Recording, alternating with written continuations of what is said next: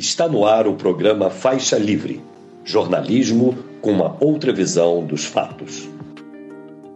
Olá, bom dia. Bom dia a você que nos acompanha nesta quarta-feira, 23 de agosto do ano de 2023, para mais uma edição do programa Faixa Livre. Muito obrigado a quem assiste a transmissão ao vivo pelo nosso canal no YouTube, o Faixa Livre. Agradeço demais também a você que acompanha o programa gravado a qualquer hora do dia ou da noite e aqui nos ouve pelo podcast Programa Faixa Livre, nos mais diferentes agregadores. Lembrando sempre que o Faixa Livre é uma produção da jornalista Cláudia de Abreu, auxiliada por Isaac de Assis e pela jornalista Ana Gouveia. Como prometido, mas depois de muita chantagem, a Câmara dos Deputados aprovou ontem o novo arcabouço fiscal, conforme desejava o governo do presidente Lula para conseguir tocar em frente a sua agenda econômica enviar proposta de lei orçamentária anual, já considerando a nova meta fiscal, enfim. Os parlamentares alteraram o texto que veio do Senado, mas não tiveram fora do limite dos gastos o Fundeb, né, que é o Fundo de Desenvolvimento da Educação Básica, e também o Fundo Constitucional do Distrito Federal. Aquele trecho que permitiu o governo enviar na proposta do orçamento para o ano que vem o valor das despesas considerando a projeção de inflação até o fim do ano foi retirado ainda que o governo possa propor a inclusão desses 40 bilhões de reais na lei de diretrizes orçamentárias, algo que, aliás, já até foi feito. Vamos nos debruçar sobre esse texto do novo arcabouço hoje em uma entrevista daqui a pouco com o economista e conselheiro do Conselho Federal de Economia, o COFECOM, Fernando Aquino. Mas a gente vai abrir a edição de hoje falando sobre política, né? Vocês sabem bem que esse é o nosso carro-chefe.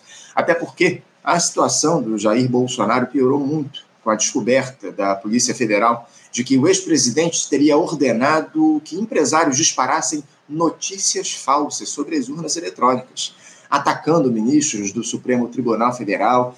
Inclusive, a PF, em outro flanco das investigações, marcou depoimentos simultâneos de diversos envolvidos naquele caso das joias para o dia 31 de agosto, incluindo Bolsonaro e sua esposa Michele. Para tratar desses e de outros temas relativos ao cenário político nacional, eu vou conversar daqui a pouquinho com a jornalista e escritora Cristina Serra.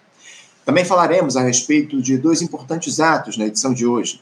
Primeiro, dos petroleiros, né, beneficiários do Plano Petros, exigindo que a Petrobras acerte suas dívidas com o fundo de pensão em um embrólio que não se encerra, se arrasta aí já há bastante tempo. Esse será, inclusive, o segundo protesto, só esse ano, do pessoal que exige uma ação da estatal. Receberemos para tratar deste assunto o diretor do Sindicato dos Petroleiros aqui do Rio de Janeiro, o Sindipetra RJ, e da Federação Nacional dos Petroleiros, a FNP, Vinícius Camargo. Por fim, vamos conversar com o educador e liderança da Coalizão Negra por Direitos, Wesley Teixeira.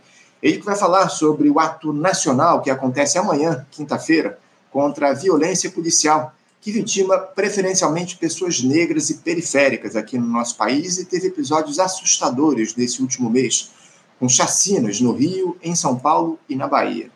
Um assunto fundamental diante da atuação do Estado que utiliza seu braço armado para intimidar e executar aqueles que não costumam ter voz. Daqui a pouquinho, fica aí porque a entrevista é importantíssima. Aliás, como toda edição desta quarta-feira.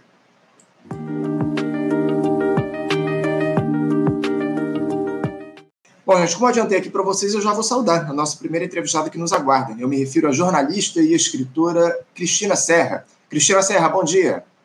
Bom dia, Anderson. Bom dia a todos os ouvintes. Prazer estar aqui novamente com você.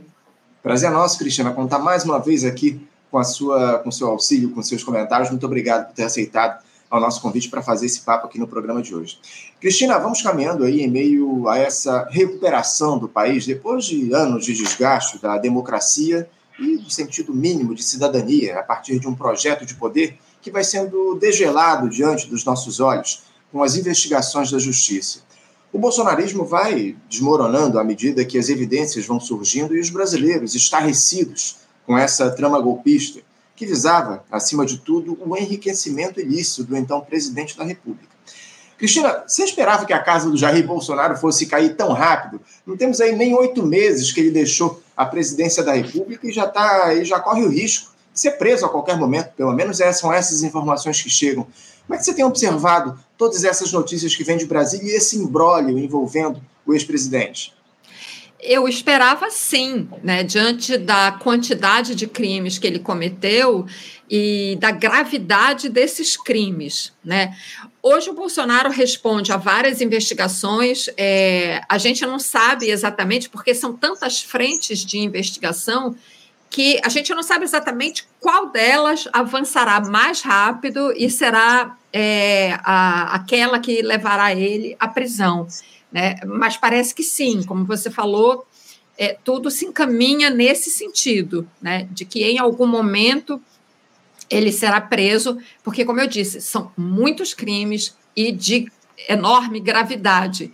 Né? Tem o caso das joias, parece que esse é o que avança mais rapidamente, é, e inclusive porque é um crime muito fácil, digamos assim, das pessoas entenderem. Né? Uhum. Existe um produto do roubo, né, da, ou da apropriação indébita, digamos assim, né, é, que são aquelas caixas, aqueles estojos com joias, é uma coisa muito concreta para qualquer pessoa, né, e, e que acompanha esse desdobramento com tantas pessoas e leva a joia para lá, leva para cá, e é dinheiro para lá, dinheiro em espécie, né? Para lá e para cá.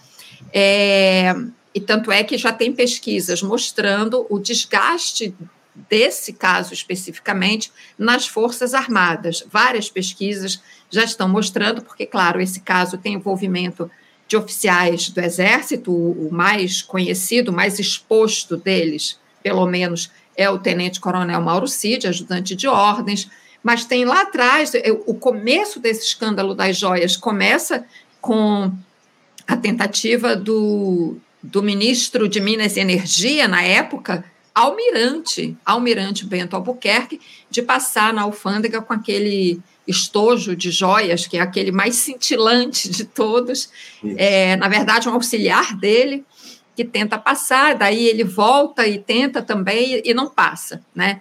Enfim, uhum. esse escândalo atinge em cheio as Forças Armadas e as pesquisas mostram que mesmo entre bolsonaristas, né, é, é, há um contingente que já entendeu a responsabilidade do Jair Bolsonaro e de militares nesse caso. Agora, ele responde a outras investigações. Tem o cartão de vacina, a fraude né, no cartão de vacina, onde o CID também está envolvido. É, tem aquela conspiração que até hoje a gente não entendeu direito, que envolve senador Marcos Doval. É, agora, bom, e tem o golpismo, evidentemente. Eu gostaria, Anderson, até porque eu acho que seria pedagógico para o país, que ele fosse é, processado, condenado e preso pelo golpismo, que é, é de todos, me parece, dos que estão efetivamente sendo investigados, é o mais grave porque afeta todo o país, as instituições e a democracia. Agora, não nos esqueçamos do crime sanitário, né? o crime, os crimes durante a pandemia. Né? Eu gostaria de ver Bolsonaro preso pelo crime maior que ele cometeu contra a vida dos brasileiros. No entanto, não, não, não é isso que vai acontecer, né? mas que seja pelo golpismo ou por qualquer outro desses crimes que, que nós estamos aqui comentando, todos eles graves. Não tenha dúvidas, não tenha dúvidas. O, o você coloca a respeito do crime que ele cometeu em relação às mais de 700 mil mortes até aqui durante a pandemia de Covid-19, era algo que precisava, acima de tudo, ser colocado no radar mais uma vez para que o, o, Bolsonaro não ficasse impune em relação a esse episódio. É mais do que nunca necessário que essa figura nefasta responda por esses crimes. A gente espera, inclusive, que o, o Tribunal Internacional de Haia, de alguma forma, julgue o ex-presidente em relação a isso, né, Cristina? Sim, tem, tem pedidos lá, né? Eu acho que o primeiro pedido, se eu não estou enganada, inclusive o primeiro pedido a chegar no Tribunal Penal Internacional foi enviado pela Comissão Arnes, né, de Defesa dos Direitos Humanos, e mais alguma entidade associada. Lá atrás, é, anterior até esse primeiro pedido, é anterior, inclusive, à pandemia, porque é um, é um pedido de investigação pelas medidas que o governo dele estava tomando contra a população indígena, porque você é, é, há de se lembrar, e todos aqui que estão nos acompanhando, que já no primeiro dia de governo, em 1 de janeiro de 2019, o Bolsonaro começou a tomar uma série de de medidas administrativas e tudo mais, é, que prejudicavam, prejudicaram durante todo esse período dele, esses quatro anos, as populações indígenas. Então, há muito que ser é, devidamente investigado, né? essas responsabilidades precisam ser definidas, né? As, é, Bolsonaro e também seus ministros que assinaram essas ordens, essas mudanças, precisam ser responsabilizados. O que eu acho, Anderson, que eu, e, e que é um ponto importante, eu acho, aqui da nossa conversa, é que não pode acontecer com o governo Bolsonaro o que aconteceu quando o Brasil saiu da ditadura e entrou na democracia, é, varrendo né, é, é, todos esses atos é, autoritários, afrontosos à democracia né, e à cidadania, varrer isso para debaixo do tapete em nome de uma é, é, alguma é, é, conciliação, uma concertação e vamos para frente, né? É, é, é, preciso, obviamente, reconstruir o país, mas sem deixar de lado a memória do que foram esses quatro anos e, e, e a memória e a responsabilização desses, desses quatro anos de governo Bolsonaro. Né? A história mostra que quando você é, não valoriza, não resgata a memória, né, a, as tragédias voltam a acontecer. Né? Foi o que aconteceu, então, na saída da, democracia, da, da ditadura para a democracia. Né? É, existe, existe um enorme contingente da população brasileira que não sabe o que foi a ditadura, os crimes que foram cometidos pelos generais, presidentes e, e, e toda a, todo o aparelho de repressão que foi montado durante a ditadura, e por isso você vê hoje jovens, né, pessoas jovens defendendo governo militar, ditadura e tortura. Né? O, o, Bolsonaro resgatou isso e nós não podemos permitir que isso aconteça. Então, a, a, a tarefa aí de defesa da democracia, né, a, a meu ver, ela parte, sobretudo, de, de um resgate da memória e, evidentemente, das devidas punições né, a, todos, a todos os que cometeram esses atos que a gente está mencionando aqui. Muito bem lembrado, muito bem observado, Cristiano. A gente precisa, acima de tudo, fazer justiça, inclusive no que diz respeito a esse processo que marcou o país ao longo dos últimos anos, durante a pandemia, fazer justiça aos, aos mais de 700 mil mortos aí que sofreram as pessoas, as famílias que sofrem até hoje com o mal provocado pelo Jair Bolsonaro. Enfim, a gente precisa, acima de tudo, colocar isso tudo em pratos limpos e punir os responsáveis por esse processo. Agora, ô, ô, Cristina, parece que o próximo dia 31 aí deve ser bastante animado lá em Brasília, porque a Polícia Federal marcou os depoimentos de toda essa turma aí suspeita de formar uma organização criminosa que vendeu as joias roubadas do Estado brasileiro. Eu digo roubadas, né, Cristina? Porque o Bolsonaro claro. meteu a mão lá no patrimônio público, no patrimônio da presidência da República e vendeu. Essa é a grande verdade. É. Os calados aí para prestar depoimento, prestar esclarecimentos simultaneamente lá é, pela Polícia Federal, o Fábio Weingarten, o Frederico Wassef, Marcelo Câmara, Mauro Cid, o seu pai, Mauro, Mauro Lorena Cid, Osmar Crivellati, Jair Bolsonaro e Michele Bolsonaro. Enfim, eu nem citei aí as patentes de cada um, mas tem militar, tem advogado, tem ex-ministro, enfim, muita gente envolvida aí que nesse episódio das joias. A PF parece aí determinada em esclarecer o mais rapidamente possível esse episódio, Cristina. E eu queria te perguntar o seguinte: qual o impacto político uma eventual condenação do Jair Bolsonaro pode ter, especialmente em relação a esse discurso de extrema-direita no país, Cristina? Isso em um cenário onde o ultraconservadorismo volta a ameaçar ou volta a avançar aqui no nosso continente. Vige lá o Javier Milei na Argentina, enfim. Uhum. Como é que fica essa retórica de extrema-direita com a prisão de Bolsonaro aqui no Brasil, Cristina? É, bom, Anderson, é, é, os nomes aí que você citou, né, acho que são oito nomes, assim, o, eu queria, assim, só uma frestinha para poder acompanhar essa mega acareação, isso vai ser uma super acareação, porque é importante é, definir, identificar as contradições né, das versões que essas pessoas têm apresentado. Cada um diz uma coisa, a mesma pessoa diz várias coisas, né, apresenta uma versão, e à medida que a polícia vai é, descobrindo provas, aí as versões vão sendo modificadas para se adaptar às provas que vão surgindo. Quer dizer, é, é, é até muito difícil um trabalho de investigação realmente difícil, essa montagem desse mosaico de versões e ver o que, que sobra de real, né? O que, que é real do que as pessoas falam e que é compatível com as provas que a polícia vem, vem descobrindo. Isso é muito importante na investigação, né? É importante dizer que a, a polícia não se baseia apenas é, é, em declarações de um ou outro, né? não tem delação, não estamos falando de delação premiada, pelo menos até o momento, a polícia está trabalhando sim com provas e com evidências. Então, é, é, é muito importante esse momento mesmo para para a gente entender é, o papel de cada um, a gente já sabe, mas enfim, a polícia precisa fundamentar tudo isso muito bem para apresentar à justiça para que realmente tenha um resultado, né, em termos de, de punições. Agora, o impacto disso é importantíssimo. Você vê que é, esse mundo digital, esse submundo digital bolsonarista, né, tanto no submundo quanto na superfície visível aqui, que é o que a gente acompanha, quem é que tem defendido o Bolsonaro nesse escândalo das joias? Em termos de lideranças da extrema-direita e, e da direita, você não vê ninguém defendendo ele, vê pontualmente um ou outro ali, mas não há uma defesa em bloco, em massa, porque, como a gente falou aqui no começo da nossa conversa, esse é um crime muito evidente.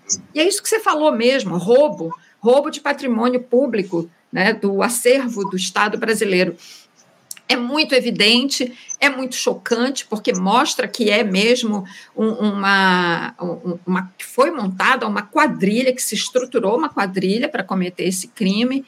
É, então fica muito difícil defendê-lo. Isso é um ponto muito importante no desgaste do bolsonarismo. Bolsonaro vai se transformando numa personalidade tóxica politicamente. Ele já está inelegível. Quando ele foi tornado inelegível, o discurso dos apoiadores e defensores dele é que ele seria um grande cabo eleitoral nas próximas eleições. Com esse escândalo, fica muito difícil é, é, alguém querer ter no palanque né, o, o, uma pessoa com tanta com, com, tantos casos, com tantas investigações nas costas e muito provavelmente ou possivelmente até a próxima eleição já com alguma já com alguma, algum resultado mais concreto em termos de punição. Então, isso é muito importante para desidratar o, o Bolsonaro como liderança de extrema-direita, e certamente isso leva a uma movimentação no xadrez político do campo da direita, com outras lideranças, digamos assim, se apresentando como, como substitutos né, dessa liderança dele. É, Está cedo ainda, eu acho. A gente vê algumas movimentações, a gente vê muito balão de ensaio, uhum. né? Está cedo para saber quem será o substituto, mas eu é, é fato que essas investigações, e, sobretudo, eu acho, esse escândalo das joias, começam sim é, um processo de esvaziamento da liderança dele, e isso é importantíssimo né, é, para a política brasileira, do ponto de vista digamos assim, sanitário até da política brasileira. Né? É, o, o, o, campo, o campo progressista, o campo da esquerda, o campo da direita democrática, né? isso é do jogo. O que não é do jogo é o extremismo, o extremismo de direita.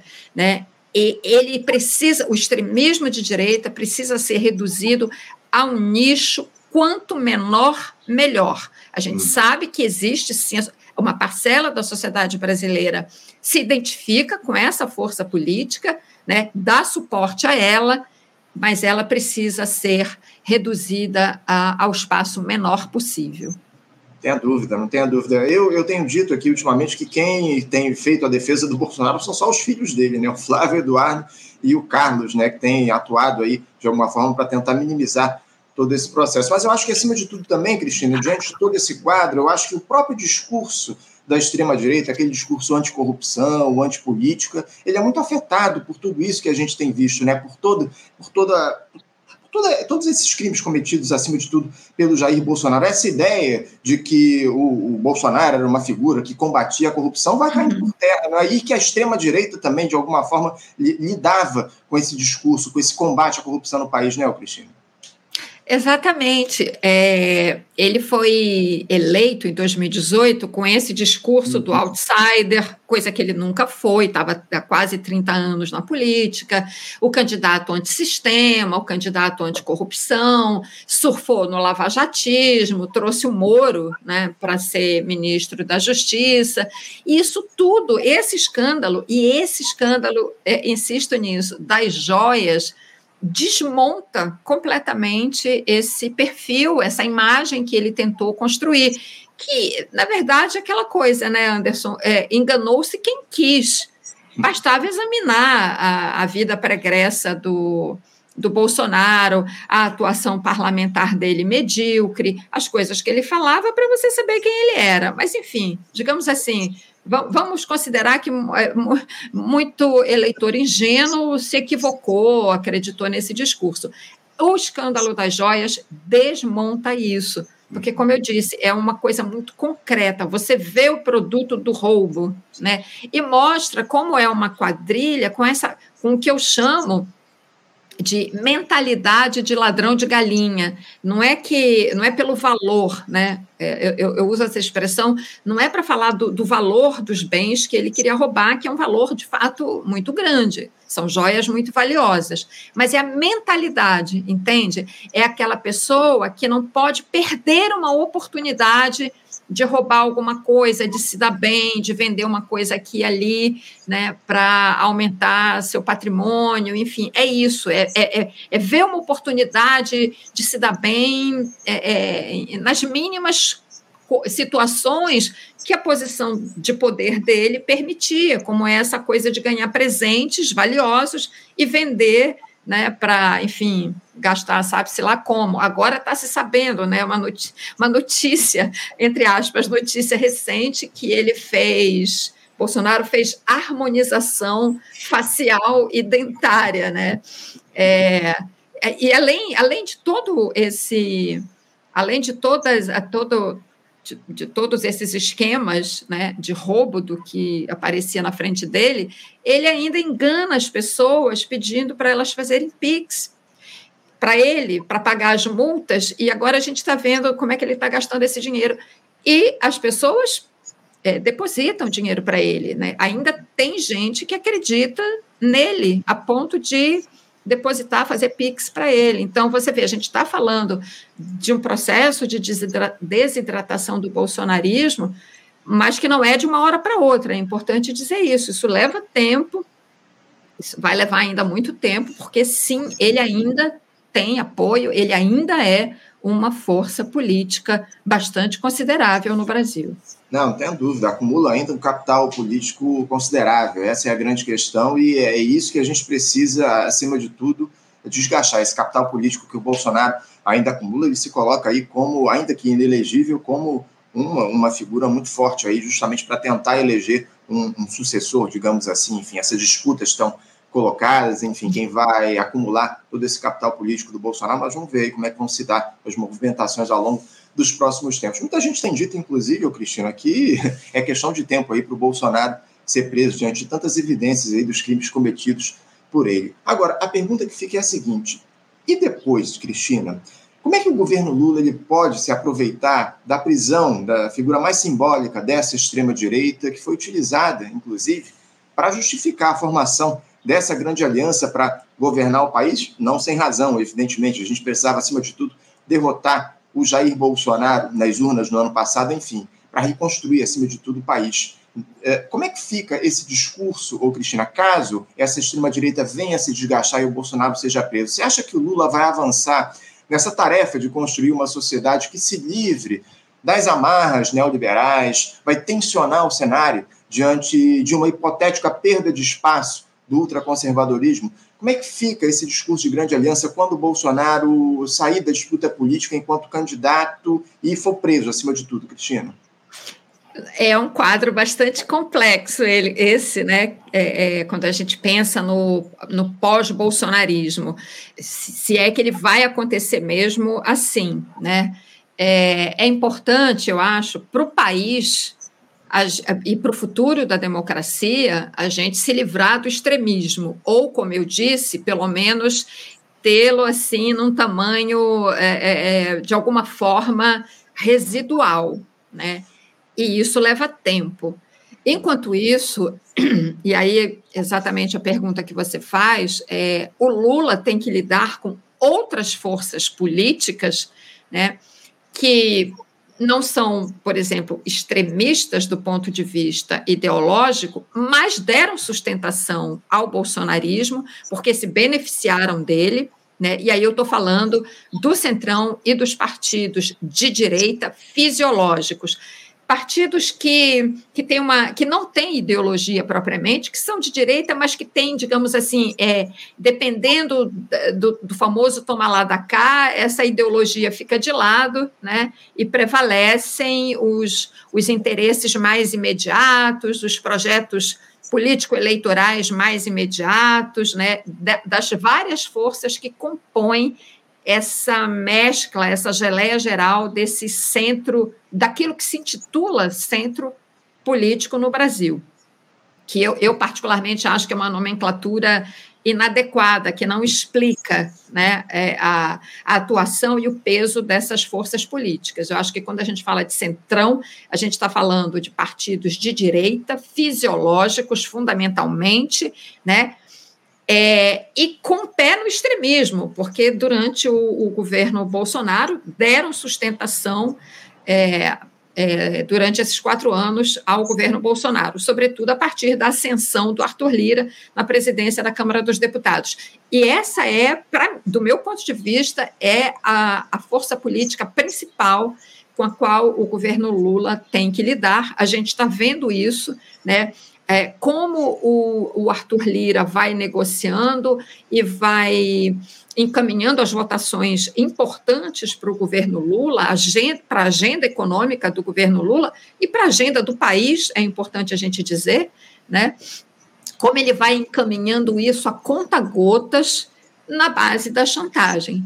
Né? Ele já não tem o poder que tinha com o orçamento secreto, a partir da decisão do STF, mas, é, é, de uma certa forma, é, é, é o, orçamento continua secreto, porque a gente é, ele, ele, ele, se dá de tal forma esse processo por meio da emenda de relator que a verdade é que a gente não sabe exatamente né, é, quem é o responsável por aquela emenda, como ela chega, onde ela chega, enfim é, os mecanismos hoje em dia né, de execução das emendas continua é, com pouquíssima transparência. É isso uhum. que eu uhum. quero dizer, pouquíssimo. Então, é quase que um orçamento secreto. Então, Lira ainda tem muito poder. A, a sucessão dele vai ser essencial, é, o resultado da sucessão dele é, o governo, Lula, enfim, as, as, as, lideranças do governo no Congresso, na Câmara especificamente, precisam ter uma articulação que leve à sucessão do Arthur Lira, né, que, que, que impeça que ele faça o seu sucessor. Né, porque não dá para o país continuar é, é, refém do, das chantagens de Arthur Lira, porque é assim que ele atua. Ele, ele, é um, ele é um político, ele é um presidente da Câmara que atua na base da chantagem. Né? E a gente tem visto, então, toda, né, toda essa dificuldade, é, essa lentidão da votação. Ontem, finalmente, votou o arcabouço fiscal, tem a reforma tributária para terminar, tem outras agendas que o Fernando Haddad tem indicado que são importantes, e, e o Lira criando toda sorte de dificuldades. Então, sim, o Lula tem que, tem que lidar ainda com esse extremismo, mas tem que lidar com esta força. É, é muito entranhada na Câmara, sobretudo, no Senado também tem um grau de dificuldade, mas na Câmara, sobretudo, que atrasa essa, essa atrasa a agenda do país, né? Eu digo do país, porque as pessoas falam ah, a agenda do governo, Bom, mas esse governo foi eleito pela maioria da população brasileira, então é a agenda do país, né? Que, que, precisa ser respeitada. É claro que você tem é, é, é um jogo com a Câmara, é, é a relação executivo-legislativo, mas não pode ser pautada pela chantagem. Esse para mim é, é essa para mim é pedra no sapato, digamos assim, é mais difícil é, para o governo Lula lidar, sem falar, claro, também ali da presidência do Banco Central. Assim como você, Cristina, eu considero mais que fundamental que o governo Lula se imponha nessa disputa pela presidência da Câmara no ano que vem. Mas eu, sinceramente, tenho lá minhas dúvidas se o, o governo vai fazer, de fato, essa disputa política com o Arthur Lira. Porque o que a gente tem visto vai justamente no sentido contrário, né? Esses partidos do chamado Centrão estão sendo carreados aí para dentro do governo, né? Os, os cargos vão ser entregues aí ao PP, aos republicanos, né? Quando Lula voltar dessa viagem que ele está fazendo lá à África, ele vai anunciar a divisão desses ministérios, enfim, muitas especulações em torno disso. A, a, grande questão é que, infelizmente ou lamentavelmente, acima de tudo, o governo Lula não tem feito a disputa política em relação às forças do chamado centrão, desse fisiologismo mais rasteiro lá na Câmara. Ele está tentando, de alguma forma, se aliar a essa turma. Isso é muito perigoso, né, Cristina? É, é, é, muito ruim que seja assim, né, Anderson? É, eu, eu também, quando eu acompanho isso, eu fico. Enfim, não era o que a gente queria, mas, por outro lado, também a gente tem que ver as circunstâncias e eu acho que o tempo todo o Lula fica ali é, avaliando, né, onde é que dá para forçar um pouco mais a barra, onde é que ele pode avançar, onde é que ele tem que recuar. O tempo todo você vê isso, né? Uhum. Você vê isso em, em, decisões do Lula, em falas dele, né? ele, ele, ele, ele vai dando muitas, ele vai passando muitas mensagens ali, né? Nas falas dele. O Haddad é a mesma coisa. O Haddad tem feito muito isso, uhum. né? Então, sim, seria, é, é seria é, é importante para a agenda do país, para tudo que a gente tem que recuperar, né, recuperar desse atraso dos quatro anos do governo Bolsonaro, mas tudo que a gente precisa avançar, né? Mas eu acho que a própria composição do governo, né, a aliança que elegeu o Lula, já demonstrava né, que, que seria um governo com limites, e agora a necessidade dele ter, dele compor uma base mais ampla no Congresso, é, demonstra isso é, é, ainda mais. Então, eu não tenho dúvida, e eu, eu acho que eu falei várias vezes sobre isso, acho até aqui eu já falei com você uma vez, que esse, esse governo Lula, esses quatro anos de governo Lula, são um governo de transição. Eu, eu não vejo é, é, assim como um governo que será capaz de fazer reformas profundas, grandes avanços, porque há muitas áreas que precisam ser assim digamos, precisa fazer, entre aspas, uma limpeza em muitas áreas. Por exemplo, a questão militar. É uma questão muito sensível. A gente, tem, a gente vê nessa investigação do golpismo uma participação enorme de militares, enorme. Não são uhum. só aqueles ministros militares golpistas que estavam no, no ministério com Bolsonaro. Você tem na, na, convocação dos atos golpistas, na participação mesmo no 8 de janeiro, você tem militares da ativa. Esse é um problema muito sério, muito sensível. Né? É, enfim, é, o que eu quero dizer é que o Lula tem várias frentes de atuação, é, ao mesmo tempo em que precisa né, é, combater a fome, precisa ter a situação econômica né, é, organizada para começar a dar resultados, porque isso é muito importante, é isso que vai dar respaldo para o Lula até para um próximo governo, seja ele candidato ou não, ou outra pessoa do PT, precisa ter resultados econômicos rapidamente. Enfim, são muitas frentes de, de atuação é, com uma aliança muito ampla e que é, é, quando, quando, quando você precisa avançar com, com muita gente, com pontos de vista distintos, as mudanças são mais lentas, uhum. evidentemente. Agora, uma coisa importante que você mencionou, a reforma ministerial, você vê, o Centrão foi para cima do Ministério da Saúde. O Lula segurou. Uhum. O Centrão está indo para cima do Ministério do Desenvolvimento Social, leia-se Bolsa Família e programas sociais. Eu não sei se de fato o, o Lula vai, vai entregar o Ministério do, do, Desenvolvimento Social. Eu assisti uma entrevista do ministro Wellington Dias, dias atrás, uhum. para o Centro de Mídia Alternativa Barão de Tararé, e ele me pareceu muito seguro com relação à, à manutenção dele no cargo. Uhum. É, e tanto é que essa, essa reforma está demorando, né? o Lula está lá na reunião dos BRICS, vai voltar, aí é que ele vai definir o desenho, os nomes. Então, eu, eu não sei se o Ministério do Desenvolvimento Social, eu não teria essa certeza de que será entregue ao Centrão.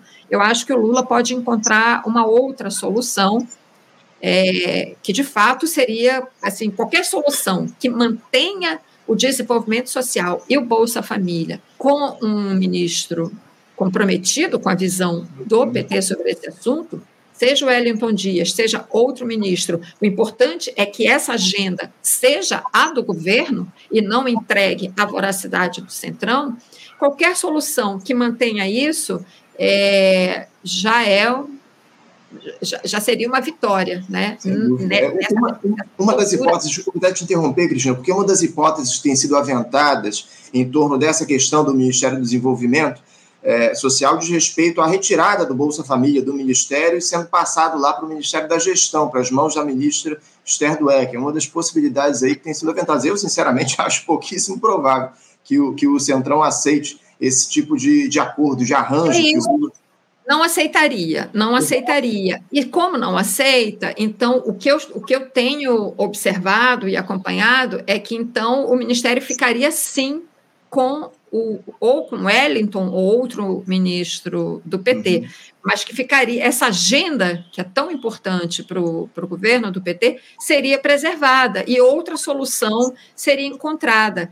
Eu não duvido disso, porque o, o Lula tem demonstrado que é capaz de encontrar soluções para acomodar e, e, e, e, tentar ampliar a sua base, que de fato é importante. Ele precisa ampliar a base? Precisa. É ruim que seja com essa gente? É péssimo, mas, enfim, é a circunstância que a gente tem. Então é isso, o governo, esse, esse mandato do Lula vai ser o tempo todo assim. Não é o que a gente quer, né? É, a gente queria, gostaria que as mudanças fossem mais profundas e avançassem mais rapidamente, mas esse é o Brasil que a gente tem, né? Essas são as forças políticas que a gente tem atuando nos poderes. É isso. Quanto maior a, a aliança, maiores são as concessões que devem ser feitas a essa turma que faz parte da gestão federal aqui no país. Eu conversei ontem aqui no programa, Cristina, com o jornalista Breno Altman, e ele fez uma observação muito pertinente na minha avaliação, ele dizendo aí que o presidente Lula, ele nunca foi uma locomotiva da mobilização social no país. Ele sempre se colocou como um apoiador das pautas populares à medida que elas foram levadas às ruas pelo povo, ou seja, que Lula nunca foi uma liderança proativa, digamos assim, sempre se moveu conforme a iniciativa popular. Eu queria saber se você concorda com essa leitura do Breno, o, o Cristina, e também que nos dissesse se essa, esse tipo de postura histórica do presidente Lula não acaba tirando, de alguma forma, um pouco o peso dele enquanto liderança popular, que não toma a iniciativa de ser o protagonista das mudanças, sempre aguardando, digamos assim, uma movimentação das massas, ao invés de colocá-las para promover as alterações da estrutura social altamente desigual que há no nosso país. Como é que você vê essa análise aí do Breno, Cristina? Anderson, eu não sou, digamos assim, eu não eu não acompanhei tão de perto a trajetória do Lula e do PT quanto o Breno. O uhum. Breno é, é muito mais ligado e, e enfronhado né, na, na, trajetória do PT e tudo mais do que eu. Eu sempre acompanhei como jornalista, né? em alguns momentos com mais proximidade, em outros momentos mais afastada. Enfim, eu, eu, eu, não tenho esse acompanhamento tão de perto, mas eu discordo dessa avaliação. O Lula, é, porque você usou, é, você disse que ele usou a expressão que o Lula não é uma ele locomotiva. É uma locomotiva, isso, uma, uma locomotiva é uma de mobilização. Pois é, da mobilização social. Eu discordo já na origem, porque o Lula surge como liderança de trabalhadores é, no momento crucial da ditadura, já com a sociedade se movendo, se articulando, se mobilizando para sair da ditadura e, e voltar para a democracia, e ele surge como líder de massa de trabalhadores lá no ABC. Então, na origem dele, ele é sim uma locomotiva da mobilização popular. Eu acho que depois, ao longo da história dele e da maior institucionalização do partido, quando o partido alcança o poder, alcança a presidência, passa a fazer mais um jogo é, por dentro das instituições, um jogo mais institucional, e aos poucos vai se distanciando desse trabalho de massa, de organização popular. Inclusive, várias pessoas dentro do próprio PT fazem essa crítica, muito melhor do que eu. Né? É, e aí, claro, a partir desse momento, o, o, Lula, enfim, é, é, passa talvez a agir mais, é, não sei se eu estou usando a expressão certa, não sei se foi exatamente isso que o Breno quis dizer, passa a agir mais ao sabor das circunstâncias políticas. Uhum. Mas eu também acho isso natural, porque aí você está atuando politicamente numa outra dimensão, que é essa dimensão da institucionalidade, em que você tem que dialogar com muitas outras forças políticas. Né? E, e sinceramente, é, vendo a eleição do Lula no ano passado, enfrentando o extremismo, enfrentando o golpismo, enfrentando aquele abuso de poder político e econômico que a gente viu na campanha do Bolsonaro, o Lula tendo sobrevivido ao massacre que foi a Lava Jato, tendo sobrevivido à prisão, conseguir trazer o Brasil de volta para o rumo da democracia, né, é, é, ter tido a confirmação do povo brasileiro em favor da democracia. Por meio da sua liderança, ele, Lula, né, porque a votação que o Lula teve é muito nele, muito mais, as pessoas votam nele muito mais do que no PT, ou, ou muito mais do que no projeto de esquerda. Neste momento, o Lula ter voltado a, a, a, simbolizar isso, a, a, superação pelo voto do projeto autoritário e ter trazido o país de volta à democracia, eu acho que isso expressa, sim, que ele é, sim, uma locomotiva de mobilização popular. Eu continuo vendo o Lula dessa forma. Né? Eu aqui, a gente falou muito aqui dos limites do governo dele, em função das circunstâncias, mas eu, para mim, eu acho, é, inclusive, eu acho muito boa essa imagem, locomotiva de mobilização uhum. popular. Na eleição de 2022, Lula foi exatamente isso. Foi uma locomotiva da mobilização popular que confirmou na urna o seu compromisso com a democracia nesse país. Tá certo. Cristina, para a gente encerrar aqui o nosso papo, já estou, inclusive, com os nossos próximos eh, entrevistados aqui do outro lado da tela aguardando a gente, mas eu queria tratar, não posso deixar de falar sobre isso, sobre essa absolvição da presidente Dilma que se deu lá no Tribunal Regional Federal da Primeira Região em relação àquele caso das pedaladas, né? Porque uhum. a, a corte ela manteve a sentença que livra de punição a ex-presidente e outros membros do seu governo pelo episódio que levou ao impeachment dela.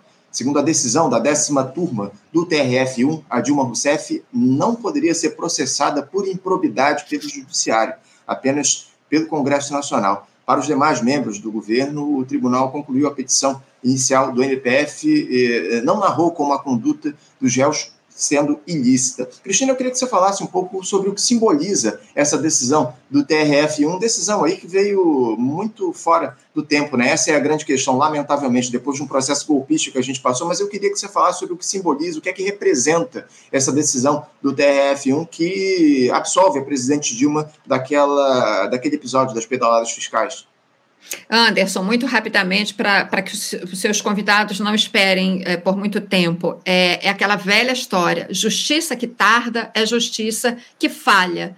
Né? É, e essa decisão do TRF, da primeira região, confirma o que todos nós já sabíamos, que o impeachment da Dilma, por causa de pedaladas fiscais, era um golpe, na verdade, um golpe parlamentar que se consumou e, e que custou caríssimo ao país caríssimo.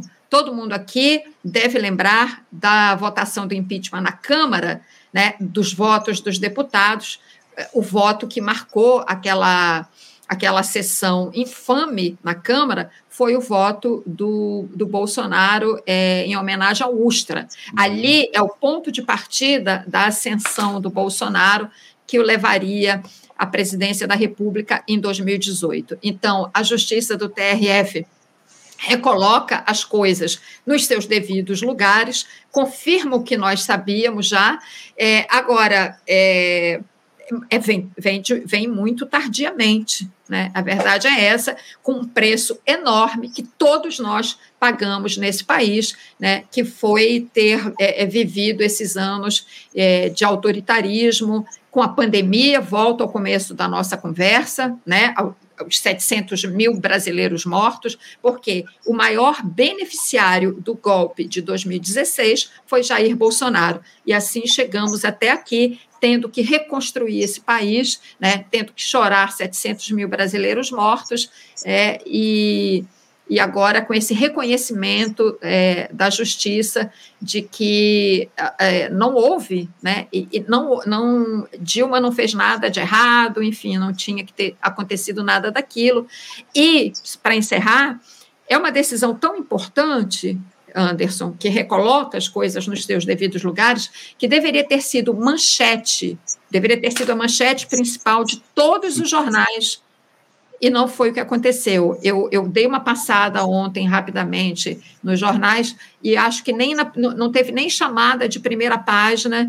É, enfim, uma notícia que passou quase que despercebida, né? E isso é, é igualmente grave, né? A, a, própria imprensa não dar o destaque que deveria dar, porque na época das, das pedaladas né, era destaque todo dia nos jornais. E hoje essa notícia que desfaz essa farsa, desfaz uma farsa, não teve o mesmo destaque. Mas é isso, assim, caminhamos e vamos em frente. É, mas é muito claro, né, Cristina, os motivos pelos quais levaram que essa notícia não tivesse nas manchetes, porque foi justamente essa grande imprensa que promoveu todo esse processo que a gente observou ao longo dos últimos anos, que levou, acima de tudo, ao primeiro ao impeachment da presidente Dilma Rousseff, depois ao, à prisão do presidente Lula e à posterior eleição do Jair Bolsonaro. Enfim, a grande imprensa tem um papel fundamental em todo esse processo que tomou conta do país nos últimos tempos. Estava claro que eles não iam dar manchete, iam esconder essa notícia da absolvição da presidente Dilma. Enfim, muito, muito grave todo esse processo. Anderson, assim, Sim. Anderson, rapidamente, antes da gente encerrar, uma notícia que acaba de sair, você pode confirmar aí. O Bolsonaro está internado em São Paulo. Não sei exatamente do que se trata. É, eu estou dando uma olhada aqui na, na, na, na pelo menos não está nos grandes portais aqui, pelo menos na Globo.com é. não está ainda na capa. Eu vou até observar isso, mas vamos ficar acompanhando, vamos acompanhar isso, isso, aí, porque a gente sabe bem que o Bolsonaro vinha sofrendo, especialmente por conta daquela facada que ele recebeu, enfim, facada que muita gente duvida hein, se ela de fato aconteceu mesmo, mas ele vinha passando por problemas de saúde por conta daquilo, enfim, vamos aguardar. Muito importante essa notícia que você traz aqui para a gente, a gente certamente vai repercutir aqui ao longo do programa. E eu quero, acima de tudo, Cristina, agradecer a tua participação aqui no programa de hoje. É sempre uma alegria contar com a tua presença aqui no Faixa Livre, uma honra ter a tua participação. Eu agradeço, desejo a você um ótimo dia de trabalho e deixo meu abraço. Eu que agradeço, Anderson, sempre muito legal aqui o nosso bate-bola. Um, um, bom dia também para você, para os ouvintes. Até uma próxima. Tchau, tchau. Obrigado, Cristina. Até a próxima. Conversamos aqui com a jornalista e escritora Cristina Serra. Né? Sempre nos honra aqui a presença da Cristina no nosso programa. É muito importante esse diálogo que ela faz conosco a respeito da situação do cenário da política aqui no nosso país. Você, ouvinte do Faixa Livre, pode ajudar a mantê-lo no ar faça sua contribuição diretamente na conta do Banco Itaú. Agência 6157. Conta corrente 99360, dígito 8. Esta conta encontra-se em nome do Sindicato dos Professores do Município do Rio de Janeiro e região, o Simpro Rio, uma das nossas entidades patrocinadoras, mas seus recursos são destinados exclusivamente para o financiamento do nosso programa. Você pode fazer sua doação de qualquer valor, utilizando também a nossa chave Pix, que é ouvinte@programafaixalivre.com.br. Sua contribuição é fundamental para a manutenção desta trincheira progressista no ar.